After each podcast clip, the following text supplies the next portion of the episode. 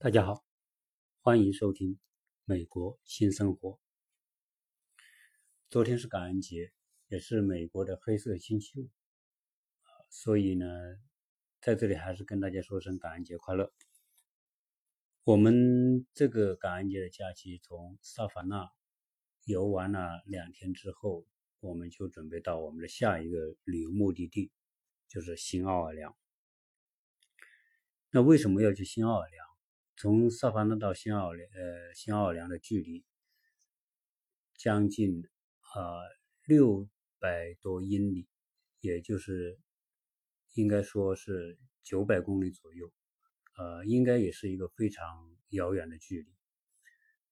我们开车要开一整天，开十个小时，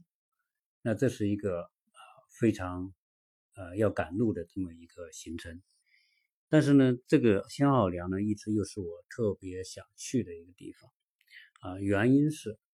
因为新奥尔良它在墨西哥湾的北边，正好在墨西哥湾的中间，同时它又是著名的密西西比河的入海口所在的城市。除了在以前中学学地理和后来学历史对这个城市有所了解之外，但是那那仅仅是书面上的了解，一种简单的印象。后来，在一五年还是一六年，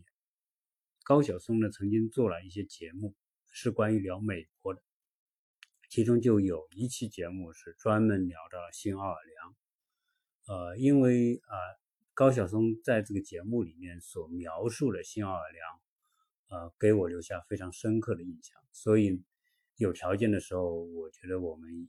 一定想到那个城市去看一看，因为那个城市是最不像美国的一个城市，也是美国大陆美国最为特殊的一个城市。因为当初的这个城市就是由法国人的后裔所建立建成的，所以这个城市一直留下了深深的法法国文化的烙印。再加上高高晓松的这种。对这个城市美食、爵士乐、美这个城市人人们是如何的享受生活等等这一系列，所以呢，呃，给我形成了这种强大的文化吸引。那我们从萨凡纳开车，呃，基本上我们是早上十点钟就出发，开车一路呢，我们是从九十五号公路从北向南开。九十五号公路呢，是一条从美国东北部一直开到佛罗里达的那一条高速公路。那我们往南开，开到了十号公路的时候呢，我们就往右转。十号公路是从是从美国最南端的圣地亚哥往东横过美洲大陆，就是沿着美墨边境线的北边。那么一直往东开，开到啊接近呃杰克逊维尔那个城市。那么我们啊到十号公路往右转，就一直开。那么这个一路，呃，我们只在一个地方停了。这个城，这个停的这个城市呢，呃，当然可能很多人都根本没有听过，啊，它叫塔拉哈西。那么塔拉哈西这个城市是佛罗里达的西北边的一个城市，而且十号公路在东边这一段呢，基本上是沿着佛罗里达境内，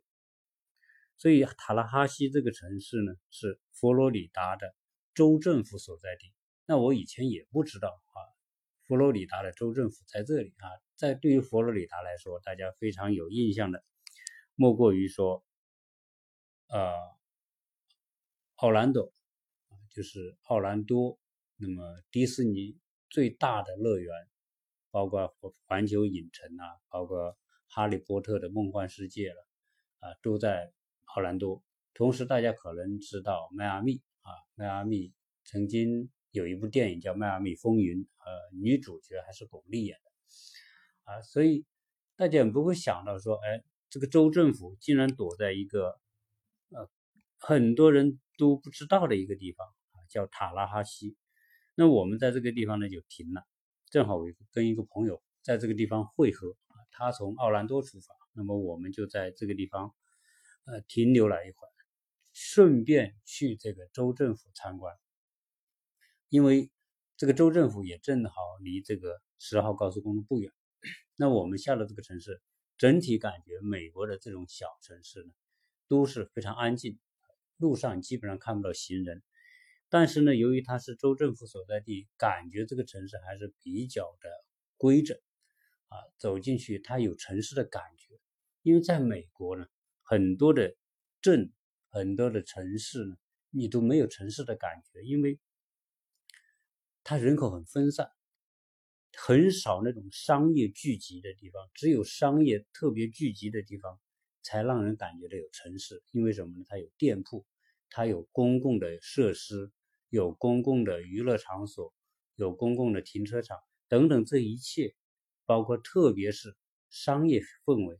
啊，只有人口聚集的地方，商业氛围才会浓厚。所以美国很多地方它因为人口分散，你要开一个店，呃，在一般来说，你开店你都不会有特别多的顾客，所以因为没有特别多的顾客，所以很多地方呢，很多城市呢，它就没有办法像我们中国那种。街道一店铺一间接一间的这种啊，你走去可以有逛街的感觉。在美国没有这种传统商店逛街的感觉，但是塔拉哈西这个城市呢，它感觉上还是呃相对比较集中。城市不大，但是呢，沿街还是有些店铺啊，你可以去逛一逛。当时呃，同时那个佛罗里达州立大学也在这个地方，就跟州政府挨在一起啊，所以呃。我们来到这个州政府停车，它是公共的停车楼，呃，走大概两两三百米啊，就看到那个一个非常高的一个瘦瘦瘦瘦的一个一个高层建筑，大概有二十多层楼。那么我们就进这个州政府楼，州政府这个楼，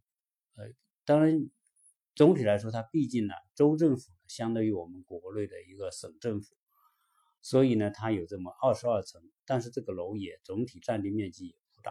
啊，估计啊也最多是一一万多，不会到两万平方米，这么二十多层楼。那进去呢，就照例哈，谁都可以进去。我曾经呃聊过关于美国的市政府，呃，圣地亚哥政府、市政府。那么这个州政府呢，情况怎么样呢？基本上你进去也不需要登记。没有任何人问你你来干嘛，你找谁？没有任何人问，但是进去照例还是有安全检查。这个安全检查在美国这些公共地方，它这因为它是公共场所，呃，要防止我们说的恐怖袭击啊等等，所以它有警察的把守，然后要检查你进去有没有带危险品，它这一项是有的。那么我们进去之后呢，他也照例就是你的包啊。过那个安检的机器，人呢就直接过去。进去之后呢，坐电梯，我们直接到二十二楼，因为它的二十二楼是一个观光，因为它是最高嘛，这整个整个城市最高的那个点就是二楼，二十二楼。我们上到二十二楼呢，那就观光台，可以看到整个城市的这个景象，而整个的城市的感觉呢，它就是一片平地。因为在佛罗里达，它整个的这个最高处才三十多米，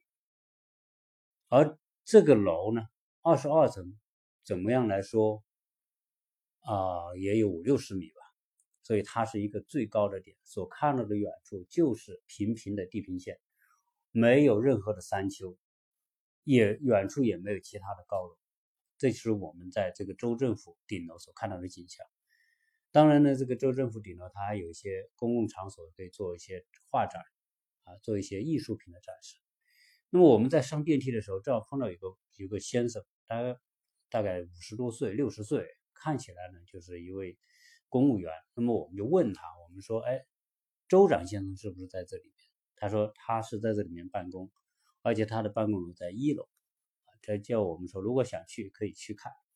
要我们呢就从顶楼下来之后。其他的楼层也没去，就直接下到一楼。一楼之后呢，警察就告诉我们，州长的办公室在那里。那我们就进去，有一个前台，有一个我们说的有一个呃秘书吧，大概是这个角色，一个一个女的坐在一个前坐在一个前台，那么我们问他可不可以进去照相，或者说我们可不可以见这个州长先生？他说告诉我们啊，很遗憾州长出去了，没在办公室，但是照相你们可以照。他整个州长办公室的门口大概有十幅肖像，这十幅肖像应该就是这个州的历任的州长的画像啊，其中包括布什也当过这个佛罗里达州的州长。们就看十幅画，我们就在门口照了一些照片，在门口呢啊要了一张，他给了一张州长的名片啊，你可以 跟州长联系啊。总之呃，这个也反映出美国的。政务啊是完全是公开的啊，对于普通老百姓来说，对于官啊，嗯嗯，官本身就不是一个啊令人敬畏的职务啊，可以让人很敬仰，但是没有敬畏。为什么？因为他就是为你做服务的，这就是呃，从另外一个侧面，我我们再来体验这个美国的这个行政啊，它的环境，它的方式。有什么不一样？那我们在州政府，也就是停留了没有多久，大概半个小时，就离开州政府，继续我们的目的地就是新奥尔良。那一路开，但是呢，因为带着小孩，我们开到了离新奥尔良两个小时的地地方呢，就有一个城市叫莫比尔。这个莫比尔这个城市看起来呢还是不错啊。但相当于我们国内的一个地级市的那么一个规模和感觉，呃，因为晚上也有八点多钟，我们就停留在那个地方，在在那个城市住了一个晚上，在城市里面兜了兜，反正我们旅游是这样，去到一个地方呢，基本上呢，就算不停留，我们也是开车到这个城市里面转一转，感受一下这个城市大概什么样子一个状态，就算走马观花吧。啊，旅游嘛，有些地方就是属于忽略的，有些地方是简单的浏览一下。那么我们住在这个莫比尔之后呢，第二天早上我们就出发去新奥尔良，因为两个小时，而且我选了一条路，这条路呢就是呃沿着新奥尔良这个就沿着这个海边吧，因为它在从莫比尔。到新奥尔良呢，可以走十号公路，也可以走海边的公路。我就选择了直接的这种海边这条公路。这条公路应该说非常的美啊。从莫比尔到，那么它这几个城市呢，包括比洛克西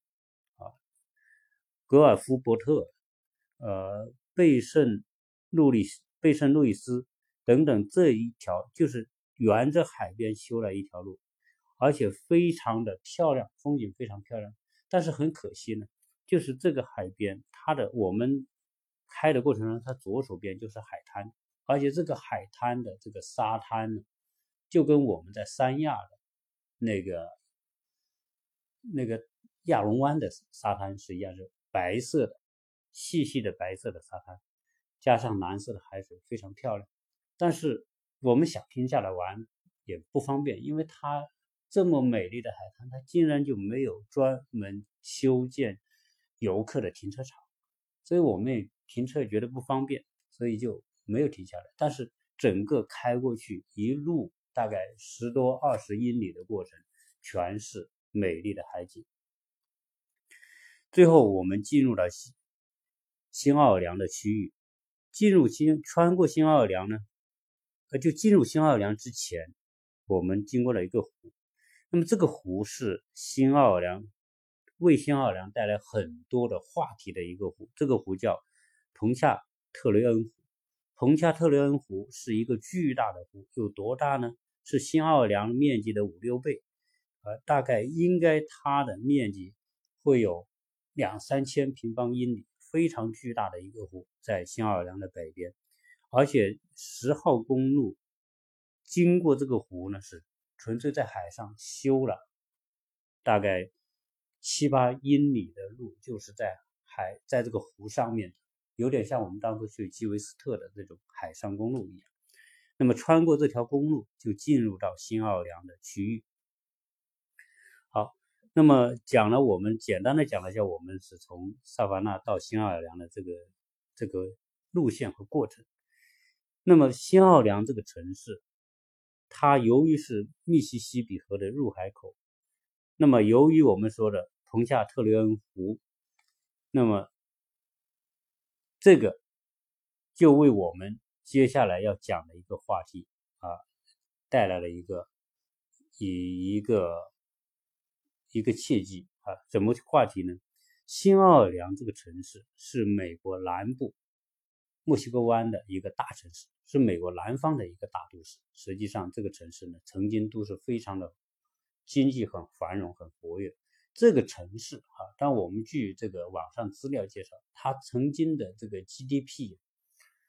都高达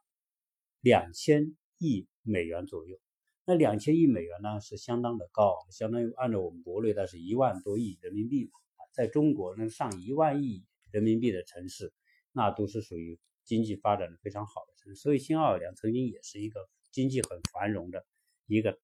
重要的经济中心，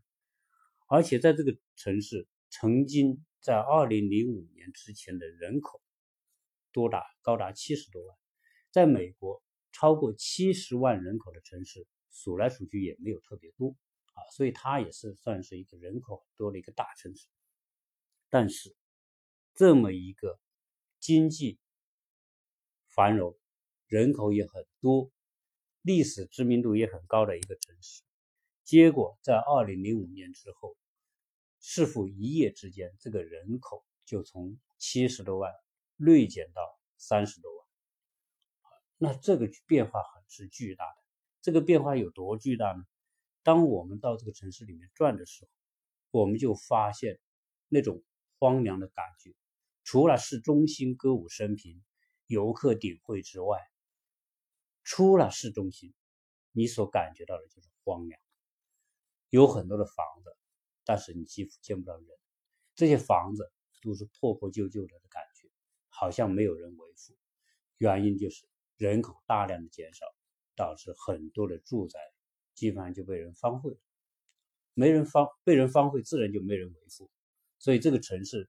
你出了这个城之后，你感觉到就是荒凉，这就是现在的景象。那为什么会导致新奥尔良的人口从二零零五年前的七十多万，突然现在就减到三十多万？现在大概三十五万左右。那么这个巨大的人口的撤出或者是锐减，原因是在于。二零零五年发生了美国历史上的一个悲剧性的天气灾害，就是卡特里娜飓风。那我想，很多如果有关注新闻的人，在五年的时候曾经啊，应该有注意到这个卡特里娜飓风。那个时候还是布什在担任美国总统的时候。那么，这个卡特里娜飓风原因是新墨西哥湾和巴哈马群岛。它在夏季的时候都会形成这种极端的天气，我们说飓风天气。那么热带飓风向北走，要么就是沿过沿着佛罗里达往东海岸，美国的东海岸走，要么就是穿过佛罗里达进入墨西哥湾。进入墨西哥湾之后，那么往北走，那么墨西哥湾附近的这些城市就会面临着考验。那么我们都知道，这个除了新墨西哥湾的这个新奥尔良城市，这个这座城市之外，还有德克萨斯休斯敦啊，也是曾经经常遭到飓风袭击的。但是这一次不好彩，这个飓风呢，穿过佛罗里达之后，就沿着墨西哥湾往北走，结果它的方向突然转向，就转向到了密西西比，也就是新奥尔良。这个附近，那么这个飓风当时从五级飓风最后登陆的时候是三级飓风。那三级飓风的威力是非常非常大的，每小时的速度超过一百五十英里的速度。那么飓风那么我刚才讲的新奥尔良北边的这个彭彭恰特雷恩湖和飓风和这个灾害就有密切的关系。这个飓风呢，历史上飓风它大部分都是逆时针旋转，而在新奥尔良北边这个巨大的湖的湖水，在这个飓风的作用之下，要么就是。如果飓风在这个彭恰特雷安湖的西边，那由于它这个飓风是逆时针旋转，逆就把这个湖水大量的湖水，它就往北吹。往北吹的话呢，因为这个新奥尔良是在这个湖的南边，由于飓风把湖水往北吹呢，这个城市就不会受到洪水的这个侵扰啊，因为湖水往北吹，北边是。不是城市所在地，所以没有没有问题。但是，如果这个飓风它在正好来到这个彭加特雷恩湖的东边的话，由于它逆时针旋转，大家想想，逆时针旋转就把整个的湖水就吹向新奥尔良这座城市，而这座城市呢，它有众多的这个人工的这个运河。平时呢，它就是有河堤把这个密新奥尔良给它保护起来、围起来，就像我们国内的很多河流两边都修河堤一样。这个湖呢也修了湖，过为猛烈，结果把这个河堤给吹塌掉了。那么这个湖堤吹塌掉之后，由于它又是逆时针旋转，就把湖水就整个倒灌到这个新奥尔良这个城市，所以那一次卡特里拉飓风。湖堤吹塌之后，整个湖水沿着运河、沿着密西西比河等等，就直接就倒灌到这个城市，所以这个城市百分之八十都被淹掉。百分之八十淹掉之后，就带来灾难性的后果，但这个后果的严重性是超出人们的想象。由于飓飓风又阻隔了北边的美国政府。要派来援助，比如说你不管你派飞机、派船、派什么来援助，飓风所在的那个那个，当时你这些都过不来，啊，洪水又把城市淹没，所以当时造成的经济损失估计高达两千亿美元。实际上说两千亿美元是一个庞大的数数字啊，因为当时讲这个它的 GDP 一年最高也就两千亿美元左右，所以结果一场风过来。就带带来的我们说的各种公共设施的损失、房屋的损失、物资的损失、人员的损失，包括什么绑在一起两千多亿美元啊！这是美国历史上破坏最大的一次飓风，而这个飓风当时带来的这种这人道灾难，不光是说美国没有这些墨西哥湾所有的油田都必须。停工，那么导致什么？导致这个油当时的油价暴涨，最高的时候，这个亚特兰大的油、新奥尔良的油、新奥尔良的油，当时一一加仑呢，的大概是什么呢？大概是四点六七美元，而亚特兰大高达五美元一加仑，五美元一加仑和现在现在啊，我们在亚特兰大。一升油的价格大概是两块四左右，所以当时的那种油可见有多贵。而我们这一次开车到新奥尔良，由于墨西哥湾是那个石油的这个开采区，所以新奥尔良的油相对来说比亚特兰大要便宜多少呢？大概我们加的最低的价格是一块九毛九但是当时呢是四四块七毛多，所以这种呃油。也变得很难加，当时的原油期货也暴涨。最关键是什么？就是说，当时这个政府啊，新奥尔良政府在这个灾难面前处于无政府状态。可能可能这种灾难到来之后，每个人都要管自己嘛。那这个是政府的工作人员也没有办法投入到这个救灾当中去，所以整个当时这个新奥尔良就处于无政府状态。无政府状态就带来更加灾难性的人为的后果，就是劫匪。因为这个城市，这个很多人很懒散，都不怎么做事，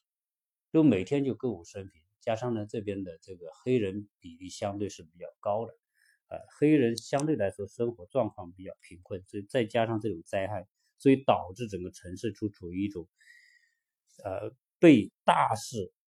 烧杀抢掠的状态啊，就是属于就是人间地狱啊。那么当时这个美国的军队来维护治安，但是一点点，当时美国政府派三百个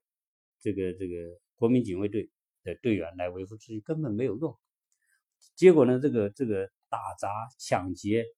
啊，各种违法的这种暴乱事件，包括爆炸事件频发。那么这个时候，那么联邦政府当时州政府派三百